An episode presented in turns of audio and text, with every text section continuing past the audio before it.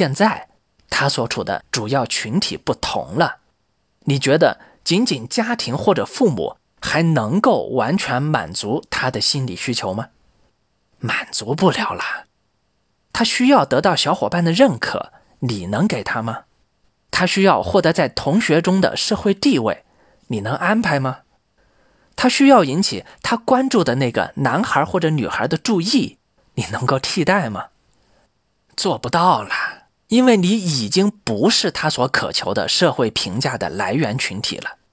因此，他在获取这种认知认可的时候，自然也并不需要再去完全考虑你的感受，因为你几乎与此无关。而如果你对自己在孩子心中地位的改变耿耿于怀，试图去挑战这种情况，那么结果会是如何？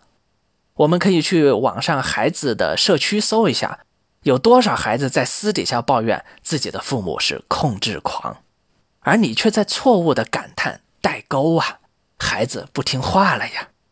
这其实是在对抗自然和成长。所以还是那句话哈，理解并接受吧。做好咱们自己的角色，并在他需要的时候提供必要的经验、建议和帮助就好。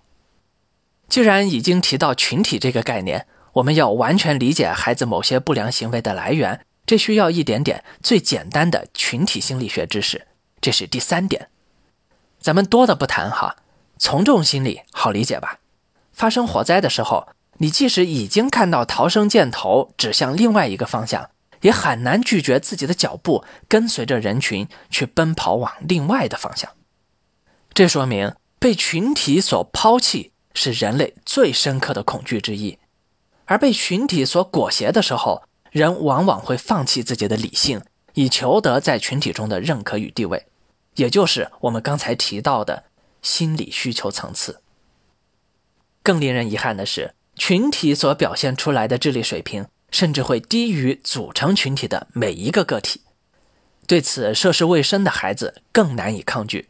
我们来看看《绿山墙的安妮》这本世界名著中第二十二章里的一段描写：用过茶点后，他们来到巴黎的花园里，在玩腻了所有的游戏之后，做一种诱人的恶作剧的想法自然而然就趋于成熟。这种恶作剧立刻就以敢不敢的形式出现。首先，卡里斯隆问路比吉斯利敢不敢爬到门前那棵巨大的老柳树的某个高度。路比吉斯利对侵害这棵树的大绿毛虫怕得要命，又担心万一他把自己那件新的薄纱衣服扯坏了，他母亲会责怪他。可尽管如此，为了挫败前面卡里斯隆所说的挑衅，他还是敏捷地完成了任务。而当数轮过后的敢不敢终于来到安妮面前时，已经变成了更危险的方式。我不信，乔西直截了当地说：“我不相信人能够在屋脊上行走。不管怎么说，你就没有这个本领。”我没有这个本领，安妮性急地嚷道。“那么我就问你，敢不敢这么做？”乔西挑战地说。“我问你，敢不敢从那儿爬上去，在巴里先生家厨房的屋脊上走上一趟？”安妮的小脸变得煞白，可是她显然只有一条路可走。她向房子走去。那儿有一架扶梯靠在厨房的屋顶边上，那么最终的结果是安妮从屋顶上摔了下来，以骨折为代价险些丧命。对于男孩子们，需要展现勇敢的挑战可能更多。在我的个人记忆里啊，也有这么一段经历：上小学的时候，需要经过一段与长江相连的水库。很多情况下，上学时的队伍中，一旦有某个人提议不要走大路，而是从临水的水库坡体上摸过去，就会导致所有人的跟随。非常陡而滑的坡，身体至少要呈四十五度，脚边就是水库。可以想象，一旦一个孩子在穿戴整齐并背着书包的情况下滑下去，那个后果是不堪设想的。可至少当时的我啊，是完全没有勇气拒绝，唯恐被同伴视为胆小，渴望被群体认可。害怕同伴不认同，甚至抛弃，给孩子带来的压力可见一斑。当然，这两个例子都有一定的极端性。孩子们在日常生活中遇到的概率并不大，更多的是一些小事情上的纠结。